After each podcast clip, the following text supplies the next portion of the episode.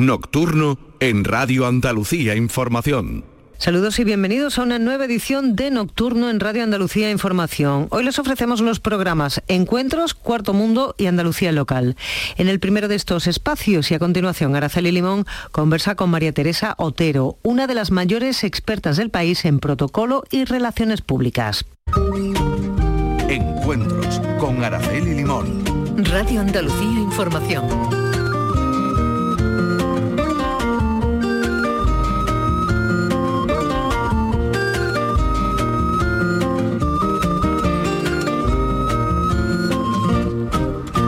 Saludos. Hoy el tema va de protocolo y de relaciones públicas. Recibimos en el programa Encuentros a María Teresa Otero. Ella fue jefa de protocolo de la Junta de Andalucía y de la Delegación del Gobierno y directora de atención a días nacionales de la Expo del 92, un lugar donde trabajó con los jefes de Estado de medio mundo y donde protagonizó una de las historias más famosas de su carrera profesional, el pañuelo que le cedió a Lady Di, que por entonces estaba a punto de separarse de su marido el príncipe Carlos. Ha coordinado más de 500 campañas para organismos públicos y privados, nacionales y extranjeros, y ha sido profesora de las universidades de Sevilla, del Rey Juan Carlos, de San Antonio Murcia, de Málaga, de Cádiz, de Granada, de Huelva y de la Universidad Internacional de Andalucía, y lo sigue siendo, de la Universidad Oberta de Cataluña. Ha sido presidenta de la Organización Internacional de Protocolo y Ceremonial una entidad internacional que reúne a las asociaciones profesionales del sector de países europeos e iberoamericanos. Es presidenta de honor de la Asociación Universitaria de Relaciones Públicas y Protocolo de Andalucía y miembro de la Asociación Española de Protocolo. Una vida apasionante, la de una mujer que durante mucho tiempo vivió en un hotel, el que dirige su familia en el centro de Sevilla. Teresa Otero, bienvenida a la radio, encantada de saludarle. Hola Araceli, buenas tardes. Bueno, a mí me gustaría saber, en primer lugar, exactamente qué es el protocolo, cómo se define el protocolo. Pues eh, en contra de lo que piensa el 100% de la gente, o el 80% de la gente, el protocolo no tiene nada que ver con las pamelas, ni con los cubiertos de la mesa, ni con la, con la vestimenta, ni con nada. El protocolo, eh, estricto sensu, podríamos decir, se refiere exclusivamente a cómo se ordenan las autoridades y las instituciones del Estado en los eh, actos oficiales y demás. Todo lo demás se llama ceremonial, se llama urbanidad, se llama etiqueta, se llama buenas costumbres, se llama lo que queramos. Pero protocolo no, protocolo es exclusivamente eh, eh, un, instrumento que tiene el, Estado para mm, controlar su imagen eh, hacia el exterior, indicando quién es más importante y quién es menos importante en función del lugar que ocupa en un espacio. No sé si te lo he dejado algo más claro. ¿Cuál es la organización, digamos, del Estado en un acto ceremonial? Efectivamente. Bien, bien, bien. Siempre ha existido el protocolo de no, siempre. Ha existido desde Napoleón. O sea, el ceremonial existe desde siempre. El ceremonial es, bueno, el primer la primera ceremonia que conocemos es un enterramiento de hace miles de años, eh, que por primera vez vemos un esqueleto mm, entero y en una posición adecuada, no los huesos tirados en un osario.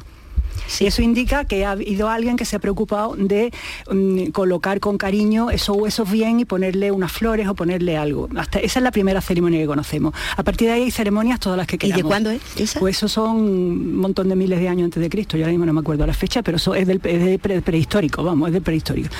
Em, a partir de ahí, pues hay ceremonias en, en Oriente, en Egipto, con los faraones, en Grecia, siempre, en todas partes. Pero son ceremoniales mm, de corte de monarquía, de imperios, en los que el rey o el emperador o el faraón eh, es el que manda en esa comunidad y se hace lo que él quiere. Y hay toda una normativa de cómo se desarrolla la vida en la corte. Eso es el ceremonial tradicional. Y hay un ceremonial religioso, por ejemplo, en todas las religiones, hay la, misa es una ceremonia, eh, etcétera, etcétera. los ritos judíos, los ritos musulmanes tienen ceremonia. Hay incluso un ceremonial que, te diría yo, mm, hoy día eh, de empresa, de cómo se organizan las, actas de, las reuniones de accionistas o las tomas de posesión. Eso es un ceremonial, que es una ceremonia que tiene un guion de cómo se desarrolla. Ahora, ¿cuándo surge el protocolo? Con Napoleón. Napoleón Bonaparte es el, inventor de todo el Estado moderno.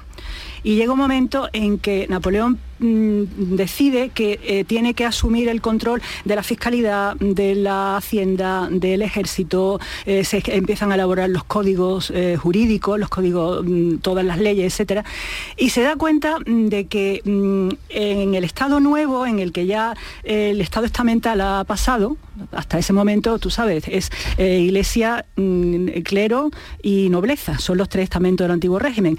Después de las guerras napoleónicas, la burguesía sube y la burguesía coge un protagonismo. Y la burguesía empieza a ocupar puestos eh, en el poder que antes no tenía acceso a ello, por ejemplo, alcalde de un pueblo. ¿Qué pasa? Pues que cuando llegaba Napoleón a un pueblo y el alcalde era un noble, el alcalde lo recibía en un sitio privilegiado, pero cuando el alcalde era un antiguo herrero que había llegado alcalde porque había hecho méritos durante la guerra napoleónica, pues nadie le atendía. Entonces pensó, el alcalde es una representación del Estado. Tiene que tener siempre el mismo sitio independientemente de cuál sea su origen. Por tanto, voy a hacer una ley que diga que las autoridades del Estado tienen que estar ubicadas de un determinado orden para que sea en Marsella, en Lyon, en París o en Burdeos, siempre eh, tengan su sitio que le corresponda. El primer código de protocolos es de la época de Napoleón, 1804. A partir de ahí, un montón de países empiezan a hacer códigos de protocolo. ¿Qué, ¿Qué ordenan? El Estado, pero es que antes no había Estado, antes había cortes. A una monarquía con los cargos de la Corte, pero no existía un ministro de Finanzas, no existía un presidente del gobierno, no había una república. ¿eh? Entonces, cuando surge el Estado, el Estado tiene que controlar su imagen. ¿Cómo controla su imagen? Dando un decreto que diga dónde tiene que ir ubicada cada persona, sea donde sea el acto.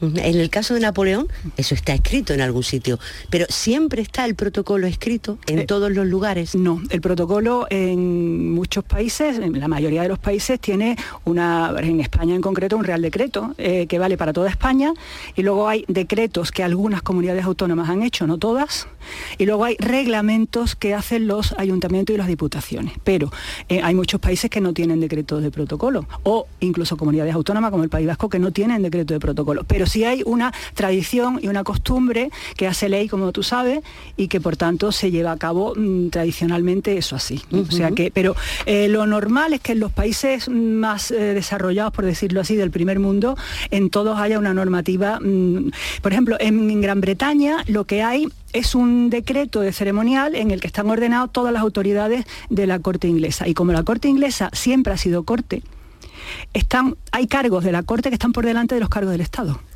En España, como no hay corte, solamente en el decreto de protocolo están los cargos del Estado. En Francia, que es una república, solo hay cargos eh, del Estado. Es decir, que en función del perfil de cada país o de cada cultura, eh, eso ha ido evolucionando de esa manera.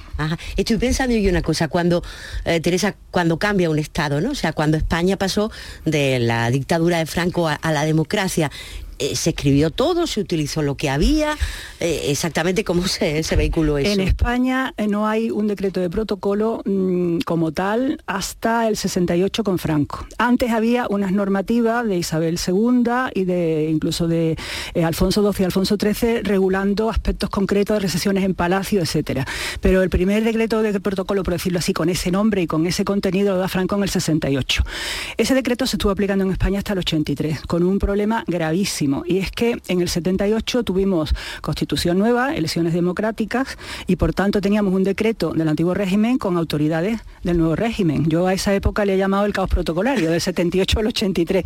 En mi libro, en mi tesis y demás, le he llamado de esa manera. ¿Por qué? Porque mm, las autoridades que aparecían en el decreto no existían, por ejemplo, procuradores en Cortes. Pero las autoridades nuevas, como por ejemplo el presidente de comunidades autónomas, delegados del gobierno, no estaban en el decreto. Y era una locura, por ejemplo, el Mundial de Fútbol del 82 aquí en Sevilla, pues hubo un conflicto gordísimo en el estadio, eh, en el palco, entre el presidente de la Junta, el delegado del gobierno, el alcalde y el gobernador civil, porque en el decreto existían el alcalde y el gobernador civil, pero no existía ni el delegado del gobierno ni el presidente de la Junta, que tenían rango superior. Y entonces aquello fue un horror. Yo es que esa época la viví en la Junta de Andalucía y después en delegación del gobierno, hasta el 83, ¿no? Entonces, en el año 83, Felipe González le pidió a Joaquín Martínez Correchier, que había sido embajador en Suiza, que eh, hiciera un decreto de protocolo nuevo que se, que se acoplara a la nueva identidad del Estado, porque es que eh, era imposible reflejar la identidad del Estado con un decreto que eh, estaba repleto de, de ideología, no de ideología, sino de autoridades y de un orden, de una estructura franquista. Eh, Martínez Correcher hizo, reunió una comisión con Asuntos Exteriores, Casa Real, Presidencia del Gobierno y, el Ejército y las Fuerzas Armadas, el Ministerio de Defensa, y entre esos cuatro poderes, por decirlo así, o esos cuatro instancias, no poderes, que poder es muy fuerte llamarle, pues eh, redactaron este decreto que se aprobó en las Cortes en una, en, una reunión en Consejo de Ministros en Mallorca en, agosto del 83. Y este decreto del 83 es el que tenemos que vale para toda España. Y luego nacen las comunidades autónomas. Claro, las comunidades autónomas algunas han hecho sus decretos. Y yo escucho muchas críticas sobre el decreto del 83 mm, diciendo que no está actualizado. Y el problema no es que no esté actualizado, es que no han hecho los deberes las comunidades autónomas, porque es que el protocolo es una eh, competencia que está transferida. Con lo cual, el Estado central puede ordenarse a sí mismo, pero no puede ordenar a las comunidades autónomas ni siquiera podría ordenar los ayuntamientos, porque los ayuntamientos, las, las corporaciones locales tienen una eh, estructura totalmente distinta. ¿no? Entonces, mm, el decreto del Estado ordena a las autoridades del Estado central. Sí. Pero las autoridades de las comunidades autónomas las tienen que ordenar las comunidades autónomas y las de los ayuntamientos las tienen que ordenar los ayuntamientos. Si no, hablaríamos de una injerencia entre poderes muy complicada. ¿El protocolo cambia alguna vez? Sí. por qué? ¿Cuáles son los motivos? El protocolo cambia cuando hay un cambio de poderes, de estructura de poderes. Si no, no tiene por qué cambiar. O sea, ¿Pero puede cambiar? Mm, puede cambiar, pues no sé, por ejemplo, el protocolo que te indica, pues que el presidente de la Junta va delante del presidente del Parlamento, eso no va a cambiar.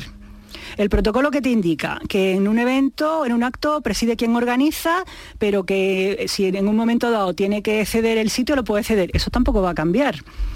O sea, es que el decreto de protocolo regula tan pocas cosas y tan básicas que es muy difícil que cambie ese decreto. Mm, ¿Qué es lo que puede cambiar? Pues, por ejemplo, que surjan autoridades nuevas.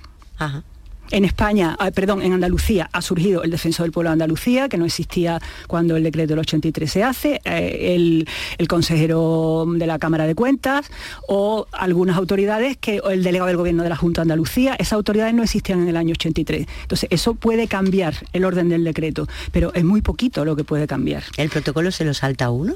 Se lo salta uno, mm, sí, pero no se lo salta uno cuando la reina va por la calle y una niña le da un ramo de flores. Eso no es saltarse el protocolo. Eso seguramente el ramo de flores está chequeado por la Guardia Civil o la policía, la niña es de confianza y está preparado para que se haga la foto. No, eso no es saltarse el protocolo. Saltarse el protocolo es cuando eh, don Juan Carlos en una cumbre le dice a alguien ¿por qué no te callas. Eso es saltarse el protocolo, porque a él no le tocaba hablar y de pronto interrumpe una reunión y se salta el orden en el que estaba. O saltarse el protocolo es que a ti te toque en una mesa sentarte en un sitio y a ti no te gusta y cambies el, letrero. Eso es saltarse el protocolo. Pero todo lo que sale en medios como saltarse el protocolo no es saltarse el protocolo, para nada. es, eh, y mucho menos si es, por ejemplo, algo de, vestimenta. Pero eso hemos dicho no está en el protocolo. No, es eso es la etiqueta pero muchas veces se dice, falló al protocolo porque llevaba un vestido blanco y tenía que llevar un vestido azul o tenía que ver al, Papa con mantilla blanca y no se puso la mantilla, un fallo de protocolo. No, un fallo de protocolo, no, un fallo de etiqueta. Sí. ¿Entiendes? Sí, sí, sí, perfectamente. eso sí. Es decir, que, eh, por ejemplo, el caso de la cumbre a la que te refieres cuando el rey manda a, callar. Eh, eso sí es un eso, sí es saltarse el protocolo. Claro, porque hay un orden establecido. O sea, el protocolo te ordena el tiempo y el espacio. Te dice quién interviene antes que quién y dónde se sienta o dónde se ubica cada uno. Punto, punto pelota no dice más. Entonces, ¿qué te indica? Pues que en, como en las procesiones, eh, tú sabes que en, las procesiones el que está más cerca del paso es el más importante. Sí, claro. Bueno, pues aquí el último que habla es el más importante y por tanto mm, hay un orden a la hora de unos discursos en el que el anfitrión abre a lo mejor eh, la sesión de palabra, después interviene un invitado y cierra a la persona más importante y si no hay persona más importante vuelve a cerrar otra vez el anfitrión. Ese es el orden de los discursos. Si de pronto en un acto oficial con autoridad, etcétera, alguien que no está previsto, coge el micrófono y se pone a hablar, se ha saltado el protocolo. Bien. Del orden en el que tenían que intervenir. Vale, vale, ¿eh? vale. O si en una saluda, en una fila de saluda en el que hay está la familia real eh, dando la mano y pasan por delante todo, de pronto alguien pega una carrerilla y, y- y se pone delante, eh, ese se ha saltado el protocolo. O que tú llegues a un evento y tengas una silla reservada y cambies el, mm, El- la el etiqueta. letrero. Ahí te ha saltado el protocolo, pero poco más te salta el protocolo. Ajá, Poco más. Bien, bien, bien, bien, bien. Usted ha escrito un, un libro que se llama Historia de- del protocolo. Sí. Eh, para recoger todo lo que se ha hecho o para ver cómo ha evolucionado o exactamente para qué, Teresa. Pues mm, quizá, primero, ¿por qué? Pues porque como yo soy historiadora de formación básica, aunque después he pasado por la Facultad de Derecho y por la Facultad de Ciencias de la Información, pero mi formación básica historiadora, siempre me había apasionado la historia como forma de conocer el porqué de las cosas y de dónde venimos para saber a dónde vamos. Y yo quería ver cómo había evolucionado eh, esta, esta disciplina desde los orígenes. Y fue cuando me descubrí, porque yo tampoco lo había descubierto eso, que el protocolo es una cosa moderna, de- relativamente moderna, y que lo que había habido siempre era ceremonias. Entonces, pues no sé, descubrí, bueno, descubrí, no, eso estaba, estaba ahí, pero yo lo, lo vi, que hay mm, montones de mm, dibujos, representaciones gráficas, eh, eh, esculturas, bajorrelieves, etcétera, que yo había estudiado en mi carrera de, de historiadora y de historia del arte, Sí. en los que se veían los dioses, los jefes de Estado recibiendo regalos, etcétera, etcétera, y empecé a darme cuenta que las ceremonias habían, sido- habían tenido siempre en la historia de la humanidad un peso importantísimo. Mm, Es más, el Código de Hammurabi, que es la primera ley que se conoce de derecho internacional, eh, arriba del todo tiene un dibujito en el que se ve eh, a un dios entregándole el código al rey, cosa que me recordó inmediatamente a Moisés y las tablas de la ley, y cómo mm, para que un rey o un jefe sea reconocido, si él es Dios quien le ha dado el mensaje, es mucho más reconocido que si no se lo ha dado. Ajá. Entonces esa ceremonia mm, coronando el código de Hammurabi es impactante porque la ceremonia legitima el acto jurídico. Ajá, ajá. Y para mí fue eso muy impresionante el darme cuenta que una, las ceremonias durante toda la historia habían servido pues eso para legitimar actos jurídicos, tomas de posesión, etcétera. También habían servido para desfogar a los ciudadanos, pues no sé, eh, los carnavales son una manera de soltar la espita para Antes que no la reviente. cuaresma. Claro, para que no reviente, ¿no? En Roma, en los carnavales en Roma, las bacanales, este tipo de cosas. La, lo- lo- la ceremonia en los misterios de Leusis, en, en- en los- en las religiones. Todo eso era apasionante el poderlo estudiar. Entonces lo que hice fue un pequeño compendio, porque eso es imposible haberlo hecho en un libro de 100 páginas, sino un resumen básico para que a mis alumnos en la facultad les sirviera un poquito de introducción a- al asunto. Eh, eh, dígame una cosa, eh, con eso que, que ha definido como protocolo, ¿no? con el Sí, orden de las autoridades del Estado, imagino que también eso es un ejercicio de comunicación, ¿no? que también se dice mucho. es básicamente un un una herramienta. Yo siempre digo que el protocolo es una, mm, una técnica de gestión de públicos.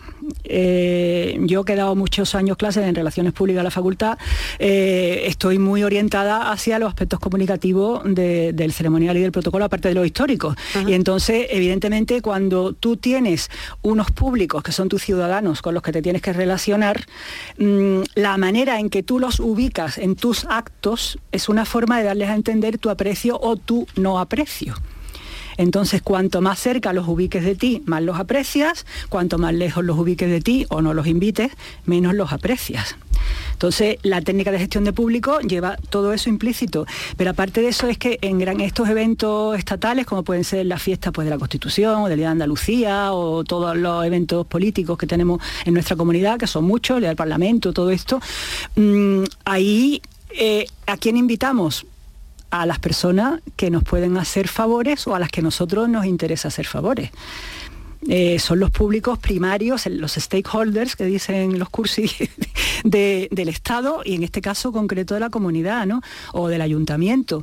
Mm, Son por otro lado las personas mm, que tendrían que estar más cerca y con, porque además te van a votar y están, ya están pagando impuestos para que tú estés ahí.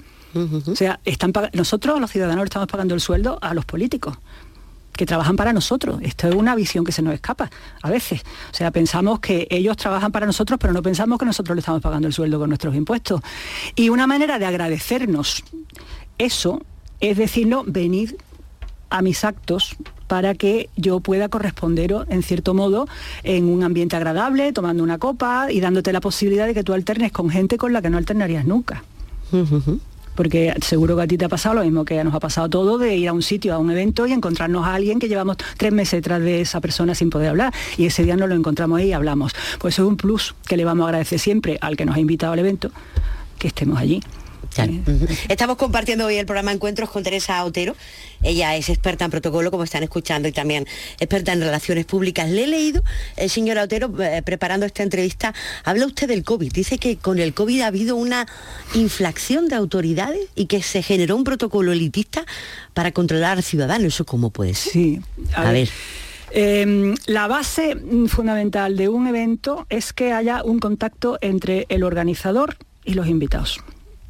Y ahí hay un intercambio de favores, por decirlo así. Yo voy a tu evento porque me fío de ti y tú me invitas porque quieres que yo vaya. Y perfecto.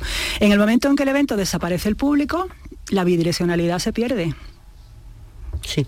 Es una acción puramente unidireccional, en la que lo único que sale es una fotografía en todos los medios de 10 autoridades, 8 autoridades, 7 autoridades puestas en fila en, una, en un sitio dándose autobombo los ciudadanos han desaparecido. Están en sus casas y si alguien se cree que están en internet mirando el acto, está loco. Porque yo, eso de que se sigan los eventos por internet y por las redes, me, muero de risa cada vez que lo pienso. ¿Tú conoces a alguien de verdad que se ponga una hora y media en su casa desde una tablet a mirar cómo sucede un evento? Eh, por gusto no. Nunca. Tiene que ser alguien muy, muy expresamente. Entonces, eso ha servido de autobombo porque se han hecho infinidad de actos en los que había únicamente el organizador y su corte y el fotógrafo de turno que después mandaba la foto a, los medios y se le daba comida a los medios que estaba muy bien que tenían que comer de algo. Bien, bien, bien. Ese es mi planteamiento. Pero el ciudadano desaparecido. A mí me recordaba a mm, la boda de Napoleón o la, coronación de Napoleón en los inválidos, eh, dentro de, la iglesia únicamente la, gente súper guay, lo, tal, y luego todo el mundo en la calle mirando. Pues esto igual, aquí todo el mundo estaba en su casa con la tablet. Entonces ha sido un retroceso absoluto porque ha desaparecido por completo la bidireccionalidad. Eh, esa entrevista levantó mucha polémica porque mm, hubo quien se enfadó y dijo que, que, no, que las autoridades habían cumplido con su obligación de hacer cosas. No, es que no se hacen cosas para hacerse una foto y salir en los medios. Un evento se hace para compartir el espacio y lo que está sucediendo con el público que está implicado en eso. Si lo haces para ti solo, ¿qué sentido tiene? Claro, como no se podía compartir. No se podía compartir. Más que nadie, tú sabes, la teoría de la comunicación, que si no hay bidireccionalidad no hay comunicación. Sí, si no hay feedback, nada. No hay, no hay nada. Entonces aquí no, era imposible que hubiera feedback. Bien, bien, bien, bien. Sí, sí, ahí es que cuando lo leí, a mí no me generó polémica, simplemente, eh, no sé, curiosidad, por eso le, he preguntado. Por cierto, ¿dónde nació su, interés por todo esto? Ha dicho que es historiadora de formación. ¿En qué momentos aparece la palabra protocolo en su vida? Eso fue un trauma para mí, porque yo, eh, yo era de letra y entonces no tenía más remedio que hacer dos posibilidades, que una era derecho y otra era filosofía y letras, porque yo, que quería hacer periodismo, en el año 75 mm, me tenía que ir a Madrid estudiar periodismo porque no había todavía aquí escuela. Es cierto. Y mi padre me dijo que si yo estaba loca, porque yo además empecé muy, muy... Yo terminé la carrera con 21 años. La carrera la terminé con 21 años, o sea que empecé con 17 o no sé qué. Mi padre me dijo que yo no me iba a Madrid, que eligiera Derecho o Filosofía y Letras. Eché una moneda al aire en la puerta del rectorado y salió Filosofía y Letras, hice Filosofía y Letras, rama de Historia. Después me metí a hacer Derecho porque yo me gustaba la universidad, yo quería seguir investigando, me gustaba la investigación. Y al segundo año de Derecho me di cuenta de que yo ya tenía un título colgado en la pared que no me servía para nada y que tener dos títulos colgados en la pared me iba a servir doblemente para nada. Y aparte de todo, tuve que buscarme las habichuelas y tuve que dejar la carrera de Derecho y, después con el tiempo eh, llegué a otro lado. Pero a lo que vamos.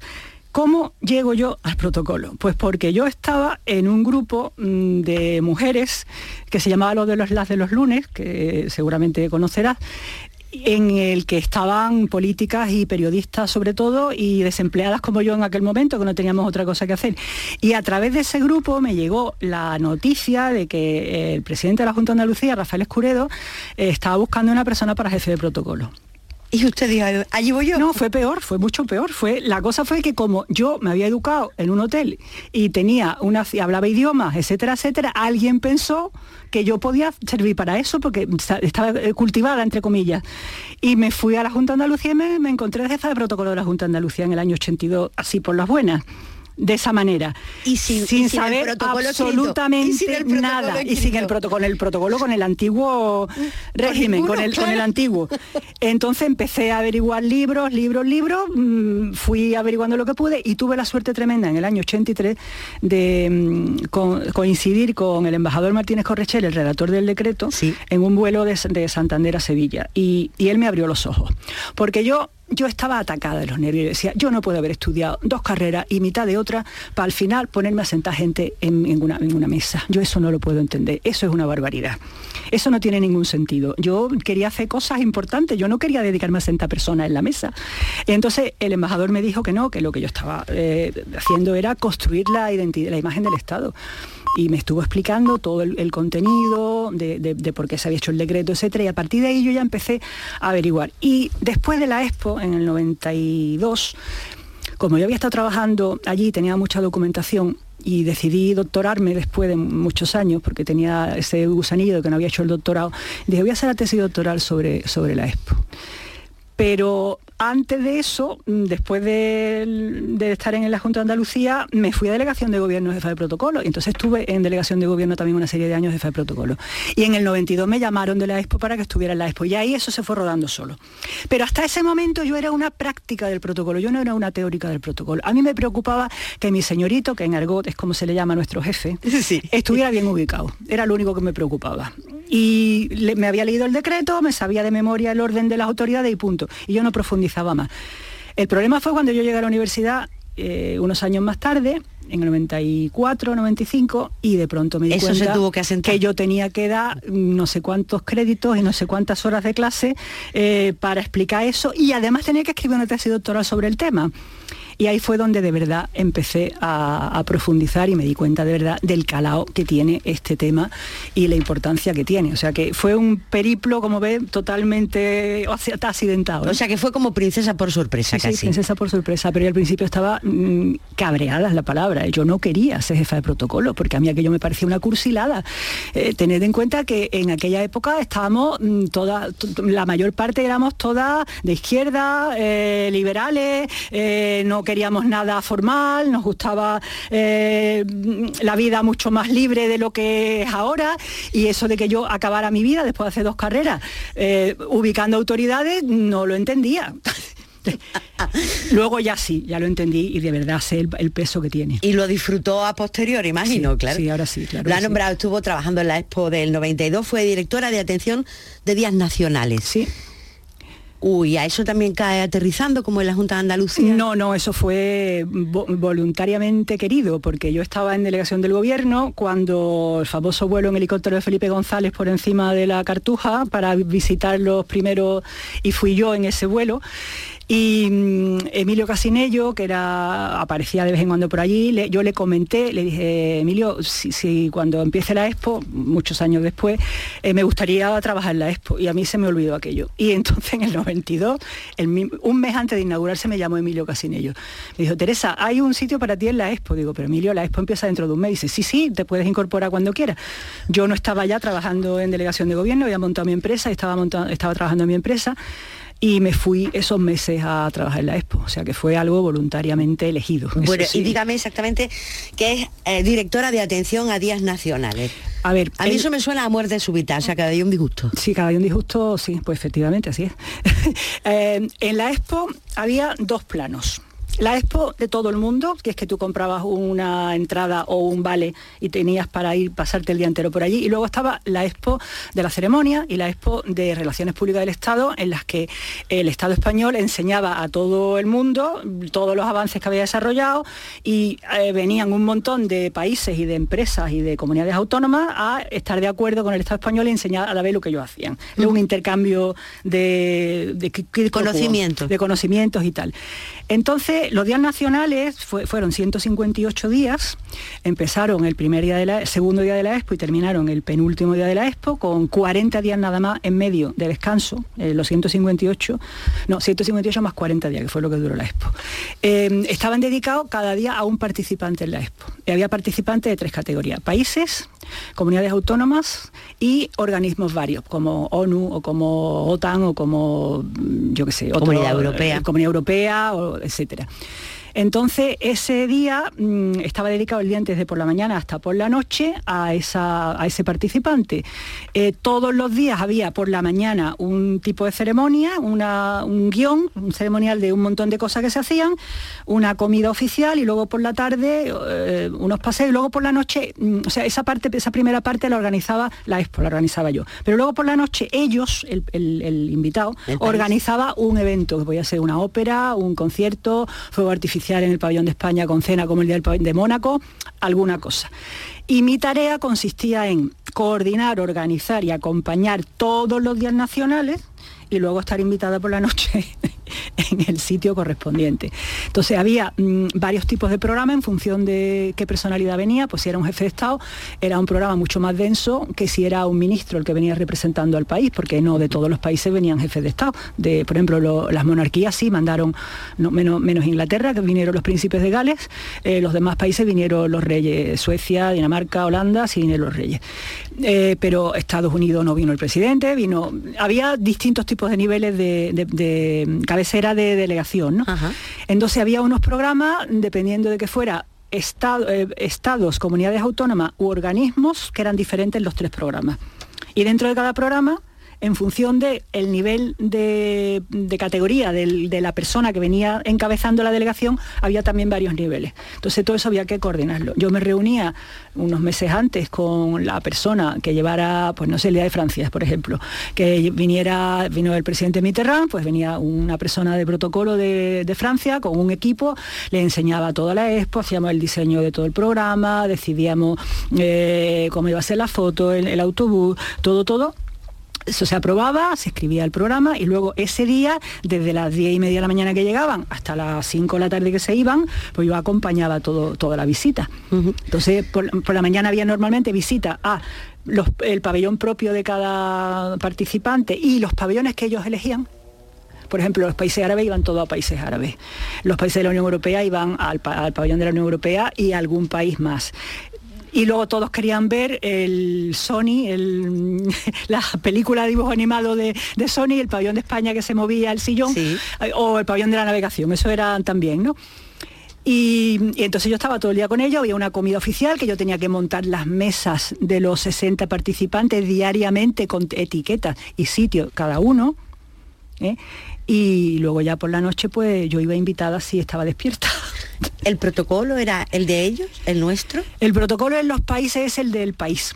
El, el nuestro, el nuestro, el del país que recibe. Y en, este caso era el, decreto de protocolo en España establece dos órdenes de autoridades diferentes en función del acto sea en Madrid o que el acto sea en comunidad autónoma. ¿Por qué? Pues porque en Madrid están las, las grandes autoridades del Estado están allí y en comunidades autónomas no. Entonces, en comunidad autónoma tener en los primeros puestos al presidente del Senado que no viene nunca, o el presidente del Congreso que no viene nunca, o el defensor del pueblo que están en Madrid, no tiene sentido. Hay un orden diferente para los actos celebrados en, comunidad autónoma de los actos celebrados en Madrid como capital de España. Entonces, se hizo todo con el artículo 12 de, comunidad autónoma y, y ahí en realidad se aplicaba únicamente la normativa de protocolo Em, en la comida, si había autoridades invitadas, que a la hora de ubicarlas había que ubicarlas en un determinado lugar, y ya está. Bueno, sí, sí había una, fila de saludo, pero no se, no se hacía fila de saludo. Únicamente ahí se utilizaba el decreto de protocolo. Imagino que en esos ciento, ¿me ha dicho ciento? 158 días. Le pasaría de todo. De todo absolutamente de todo. Lo del pañuelo de Lady Di Eso lo sabe ya todo el mundo. Eso lo sabe mucha gente. Eso lo sabe todo el mundo. Eh, no sé qué más le pasó.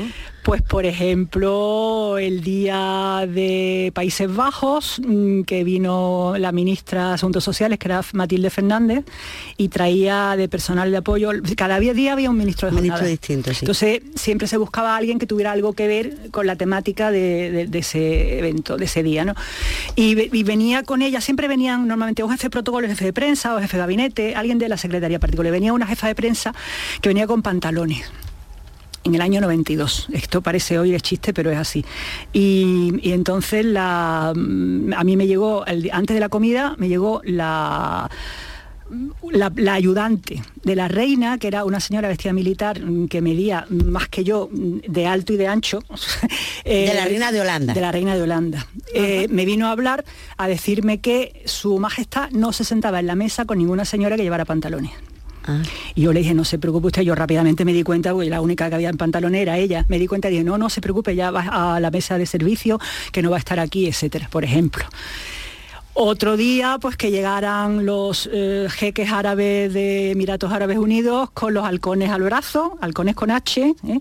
vivos, mm, sujetos al brazo, y entraron a comer al comedor con los halcones en el brazo y los colocaron en un aparador y los pobres camareros no se atrevían a pasar por delante de los halcones.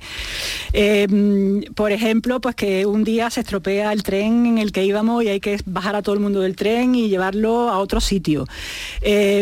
De todo. Y luego, por ejemplo, todos los días la mesa que en días de jefe de Estado eran 60 personas, pero que en otros días, por ejemplo, de empresa eran menos, eran 20. O sea, era, lo mínimo eran 20 personas que era mm, empresa, por ejemplo, la 11, 20 personas. Sí.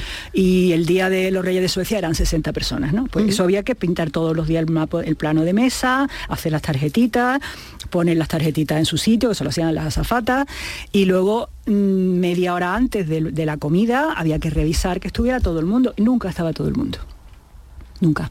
O sea, hubo un día únicamente en 158 días que no hubo que cambiar el, plano de mesa media hora antes, que fue el día de la 11. Ese día los invitados eran los que eran, pero los demás días lo normal es que faltara uno, se hubiera cambiado por otro eh, y quedaba el hueco en la mesa. Entonces había que estar eh, cambiando continuamente todo, toda la, mesa en el último momento. Por cierto, ¿la autoridad se delega? O sea, si el presidente de la Junta no va a un sitio, ¿delega? Delega, pero no ocupa el sitio. Eso le iba a decir. Eso es el artículo 9 del decreto, que ha causado mucha polémica, porque en el decreto de Franco sí se permitía la delegación. Entonces, ¿qué pasaba? El capitán general no podía ir a un evento y iba su ayudante y se sentaba delante del gobernador civil. Eso. No, eso no podía ser. Entonces, hoy día no, hoy día el artículo 9 prohíbe expresamente la delegación, a excepción de el presidente del gobierno y el, rey. Ellos sí pueden delegar. Pero tienen que delegar, que dice el decreto expresamente, que significa por escrito. Por ejemplo, el sábado santo en la procesión del Santo Entierro, que creo que Su Majestad el Rey es, el hermano, mayor. honorario perpetuo, no suele venir, delega siempre en un, antes se llamaba un capitán general, hoy es en un teniente general. Sí. Y yo me acuerdo cuando yo estaba en delegación de gobierno que el teniente general llegaba con su carta, con su carta a la delegación del gobierno a explicarle al delegado que Su Majestad había delegado en él y que él presidía, no presidía el delegado del gobierno, que tenía mayor rango que él, ¿no? Ajá, bueno, son historias que, van, que van naciendo. En la Expo del 92 dicho usted, le pasó de todo. Eh, muy brevemente, porque si no los oyentes que estén escuchando se habrán quedado un poco lo del pañuelo de Lady Di, por favor. que sea el titular. Se ha contado en todas partes. Este verano se lo escuché por última vez ¿eh? en otra emisora de radio. Sí, eh, fue que ella no tenía muy buen día ese día y entonces mm, estaba, se le notaba que estaba triste, tal. Entonces en un momento que nos íbamos en el autobús, estábamos desplazándonos en el microbús de una parte a la otra, el microbús tenía mm, una fila con dos asientos y al lado otra con uno. Yo me ponía en la fila de uno al lado de la puerta al, mismo nivel que las dos primeras personas del otro lado donde estaba el príncipe Carlos y ella. Ella estaba en la ventanilla, el príncipe Carlos en el pasillo. Entonces yo la vi que de pronto empezaba a llorar y, que abrió el bolso y que lo volvió a cerrar y dije, este, se le olvidó el pañuelo, no tiene pañuelo. Y yo curiosamente ese día, pues en vez de llevar Kleenex, que es lo que siempre llevamos, pues llevaba un bolso, como era un día muy especial, pues yo había cogido un bolsito más mono y tenía un pañuelo de esos que nos regalan nuestras madres el Día de Reyes, que está todo bordado con floripondios y además olía Chanel número 5, etcétera, planchadito. Entonces se lo pasé al príncipe Carlos, el príncipe Carlos, sin inmutarse, se lo pasó a su esposa, ella se limpió la nariz, se limpió los ojos y me quiso devolver el pañuelo, yo le dije que no, que se lo quedara, y luego por la tarde me lo devolvió. Cuando volvimos al, a lo que ellos organizaban, sí. me lo devolvieron lavado y planchado el pañuelo y lo tengo en mi casa guardadito allí en un sitio. Dígame, ¿alguna vez se ha quedado en blanco? Sí, me he quedado en blanco, claro, más de una vez porque todos nos equivocamos, todos tenemos lagunas, etcétera. Yo la primera vez que me quedé en blanco fue con cuatro años en el colegio, eh, que me, yo estaba en el colegio alemán y todos los años eh, hacíamos un teatro en un teatro, en un teatro teatro, y yo tenía que recitar una poesía en alemán y se me olvidó por completo. Entonces salí al, al, escenario, me quedé mirando, se me fue el santo al cielo y me tuvieron que venir a recogerme porque yo no me movía de allí, en, blanco total. Digo, eh, después con, la P de protocolo. Con la P de protocolo, afortunadamente, mm, las lagunas que he tenido las he superado, pero he tenido momentos mm, complicados de no saber por dónde tirar. Y decir, mm, a ver, tranquilízate, tose, bebe agua y sigue para adelante. ¿Cuál ha sido el día más difícil de su carrera? El día más difícil de mi carrera.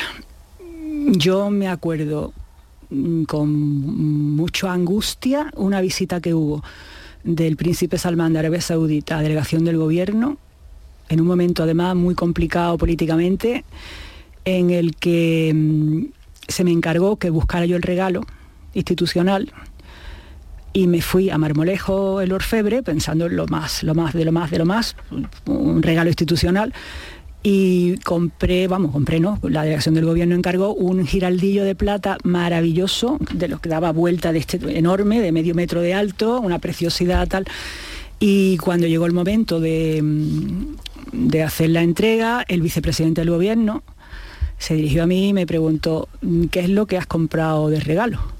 y le dije, eh, me he ido a Marmolejo y mira qué maravilla lo que he comprado. Dice, ¿tú sabes lo que significa el giraldillo, verdad? Digo, sí, el triunfo de la fe sobre el Islam. Y, en ese momento... Ahí sí que me quedé en blanco. Ahí sí que me quedé en blanco porque era el vicepresidente del gobierno, que era Alfonso Guerra en aquel momento. Y yo trabajaba en delegación del gobierno. Yo en aquel momento pensé que se había acabado no solo mi carrera política, sino mi vida profesional. Mi carrera política no ninguna porque nunca he tenido. Mi vida profesional se había acabado pero afortunadamente pues el vicepresidente se lo tomó con tranquilidad, dijo, no, no te preocupes que ya saldremos.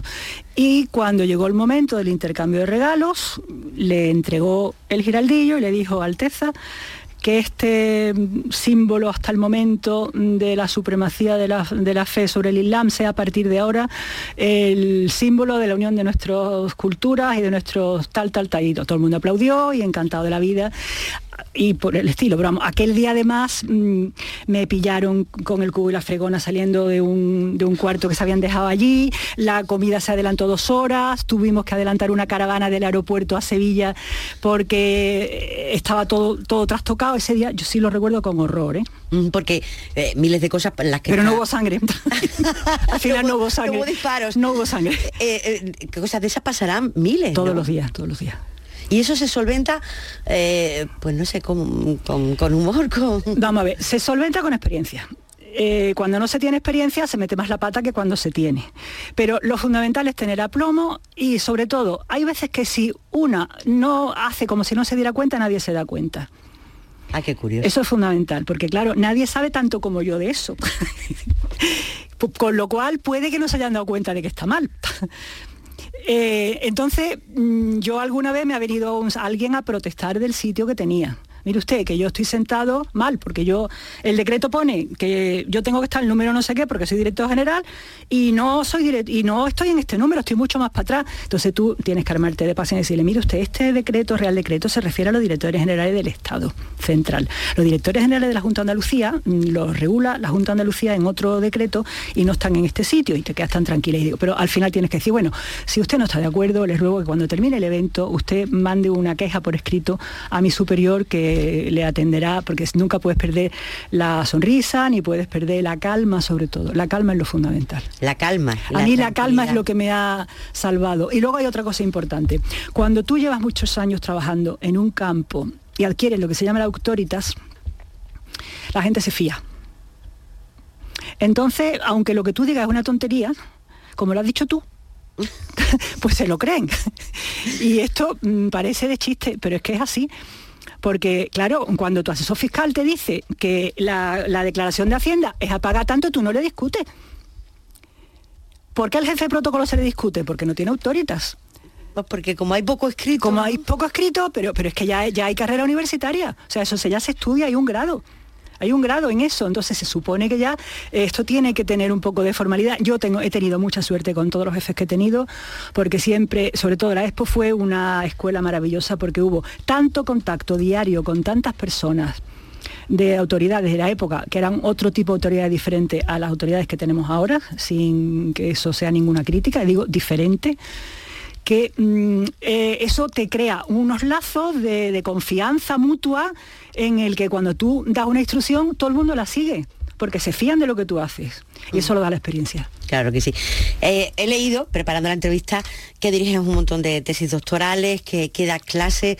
Eh, em, es fundamental explicar todo esto, es fundamental que la gente no, se inicie como te iniciaste. Claro, ¿no? claro, es que es terrible porque... si entonces no había nada. Vamos a ver, yo siempre lo digo, para poner las banderas bien ordenadas basta con ser eh, Bedel. Mm. Y para poner las tarjetitas de mesa en una mesa solo hay que ser azafata.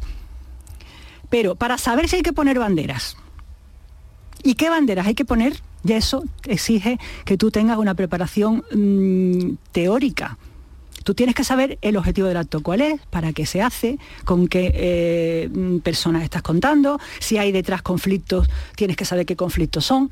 Y eso es una estrategia eh, más complicada. Eso ya no es ordenar silla ni ordenar mesa, que era lo que a mí me daba pánico. Claro, yo ahora lo que hago que es construir identidad del Estado para que el público perciba la imagen que yo quiero que tengan no la que sale de casualidad. Entonces, en función de que yo quiera que se perciba una imagen u otra, puedo ordenar de una manera o de otra, porque el protocolo me permite, la normativa de protocolo me permite mucha mano libre para poderme mover. ¿Ah, sí? Sí. Pese a que están las autoridades del 1 al 10 puestas, sí, pero por ejemplo, preside quien organiza. Sí. Vamos a poner un ejemplo. Anfitrión, el, la Universidad de Sevilla. Sí. Y entonces resulta que el rector de la Universidad de Sevilla recibe al presidente de la comunidad autónoma. Pero el rector y el presidente son de partidos opuestos o el rector no es de ningún partido, pero ya se sabe que es de una determinada sensibilidad. Entonces, yo ahí tengo muchas opciones. Yo puedo hacer que presida el rector y poner al presidente de la Junta a su derecha, lo cual el presidente de la Junta me va a decir que no va, porque no está presidiendo. Pero el rector me va a decir que la autonomía universitaria es importante y que él no va a permitir que en la universidad un político venga a usurpar su sitio. Entonces yo mm, puedo hacer que el presidente de la Junta presida y poner el rector a su derecha, pero el claustro va a protestar porque él se ha rendido a la universidad al poder político y no todos los claustrales son del mismo signo político que ese presidente. O yo puedo decir, voy a poner una presidencia compartida, dos al centro, pero voy a poner el rector a la derecha y el presidente a la izquierda. O no, o voy a poner el rector a la izquierda y el presidente a la derecha. Y cada postura de esas cuatro que yo he dicho tiene un objetivo diferente. Si los dos son del mismo partido y son íntimos amigos, pues a lo mejor va a presidir el presidente de la Junta y se va a poner el reto a su derecha. Entonces, para un mismo evento, el artículo 4 me dice preside quien organiza, pero si no preside, puede ocupar lugar inmediato. Bien. Cuatro alternativas. Bien, bien. No es fácil, ¿eh? Cuatro alternativas. ¿Cuál elijo? La que cumpla mi objetivo.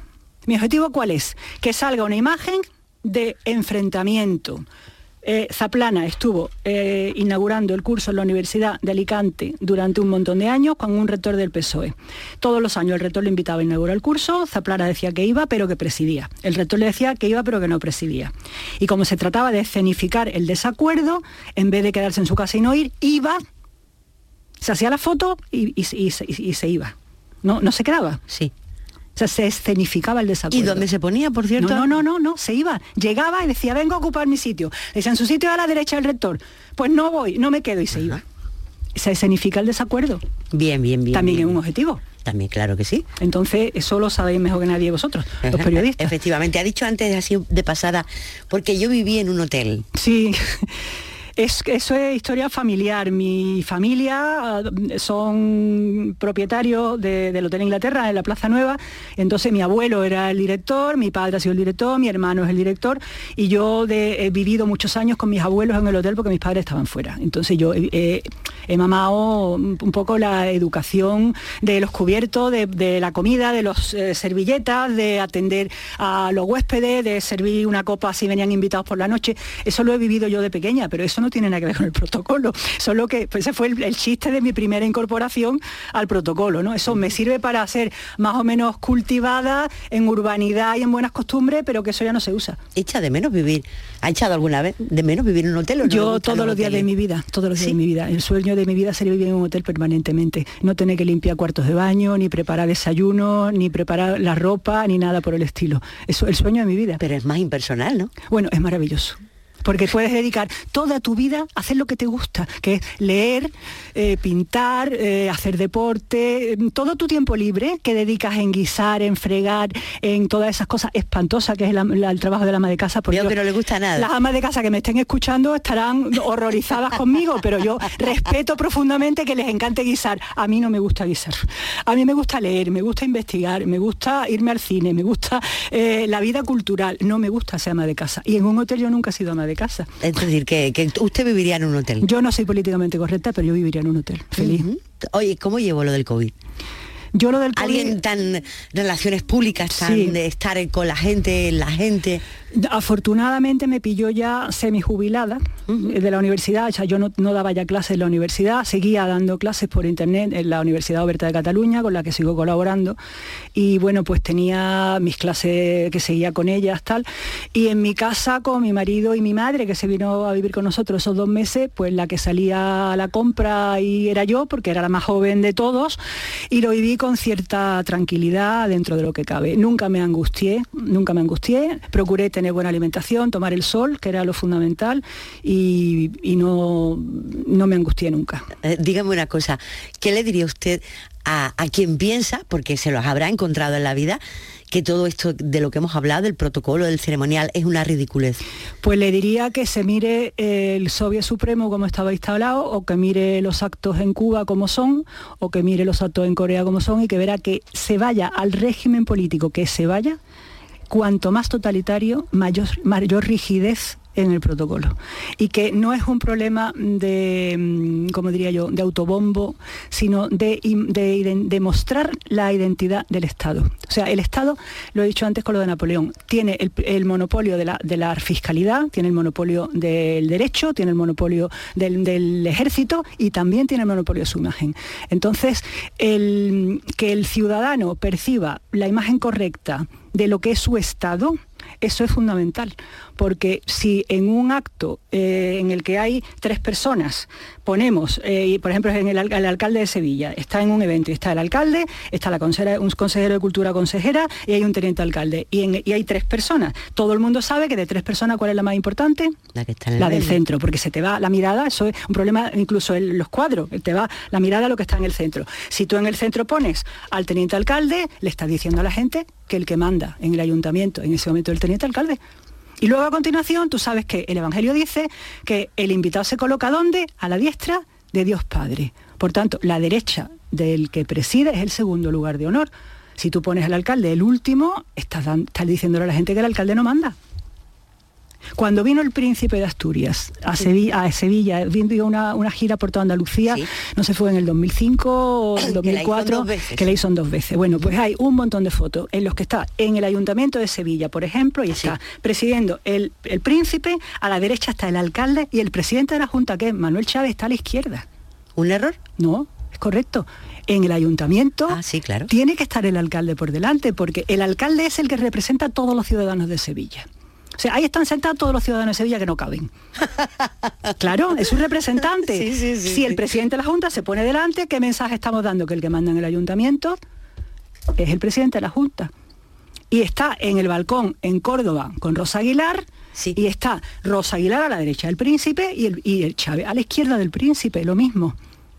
Es decir, que mm, es, la manera de ubicar a las personas te está dando un mensaje ese mensaje tiene que ser eh, captado correctamente por el ciudadano. Eso le diría a quien diga que eso son tonterías. Ha dicho Cuba, la Unión Soviética, ¿qué tal Fidel Castro en la, Yo estuve con Fidel Castro todo el día. ¿Y? Fui yo la persona responsable de atenderlo porque no, Castro no vino el Día Nacional de Cuba, vino el día de la cumbre. Ajá. Y ese día mm, todos los jefes de Estado estuvieron visitando la exposición El Oro de América, menos Castro, porque su equipo cuando organizamos la visita, me dijo que no quería refrendar con su presencia el expolio mm, que se había hecho España en América llevándose todo el oro. Vale, yo le dije que muy bien, que hicieran lo que quisieran. Entonces me dijeron que mientras que todos los demás estaban visitando la exposición, eh, Castro se iba a ir al pabellón a tener un encuentro con su con las personas que estaban en el pabellón y algunos ciudadanos. Y entonces yo fui la responsable de llevarme a Castro desde mm, donde estaban todos los, jefes de Estado al pabellón de Cuba, estar allí con él todo el día, bueno, hasta la hora de la comida, que ya lo incorporé al almuerzo. Y estuve todo el día allí, toda, toda la mañana con él. ¿Y qué tal? Bueno, me dio la impresión de ser un pobre hombre eh, capturado por el aparato, mm, ya de cierta edad, como le pasa a todos los dictadores, a todos los, totalitarios en las últimas épocas de su vida, en que el aparato puede más que ellos. Porque cuando se enteró que él no iba a la exposición se enfadó. y tú le dijiste, yo le dije que había sido su equipo. sido los tuyos. Yo le dije que había sido su equipo. Entonces hubo un pequeño rifirrafe en el microbús porque se metieron en el microbús como 40 personas y solo cabían 15. Les pedí que se bajaran, dijeron que no se bajaban. Les dije que se bajaran, le dijeron que no se bajaban. Le dijeron al chofer, salga adelante, salga adelante. El chofer me miró y le dije, no se mueve nadie de aquí hasta que no salgan. Y hasta que no fue el propio Castro el que dijo, bájense, no se bajó nadie del autobús los obligó a que se bajaran todos y ya los 15 que cabíamos en el, microbús nos fuimos al pabellón y allí estuvimos de charla con todo. No fumó nada, no fumó absolutamente nada y estuvo bebiendo café, me parece, y demás. Bien. María Teresa Otero, ha sido un auténtico placer este ratito de charla. Muchísimas gracias por haber venido a la radio. Gracias a vosotros. Gracias. Encuentros.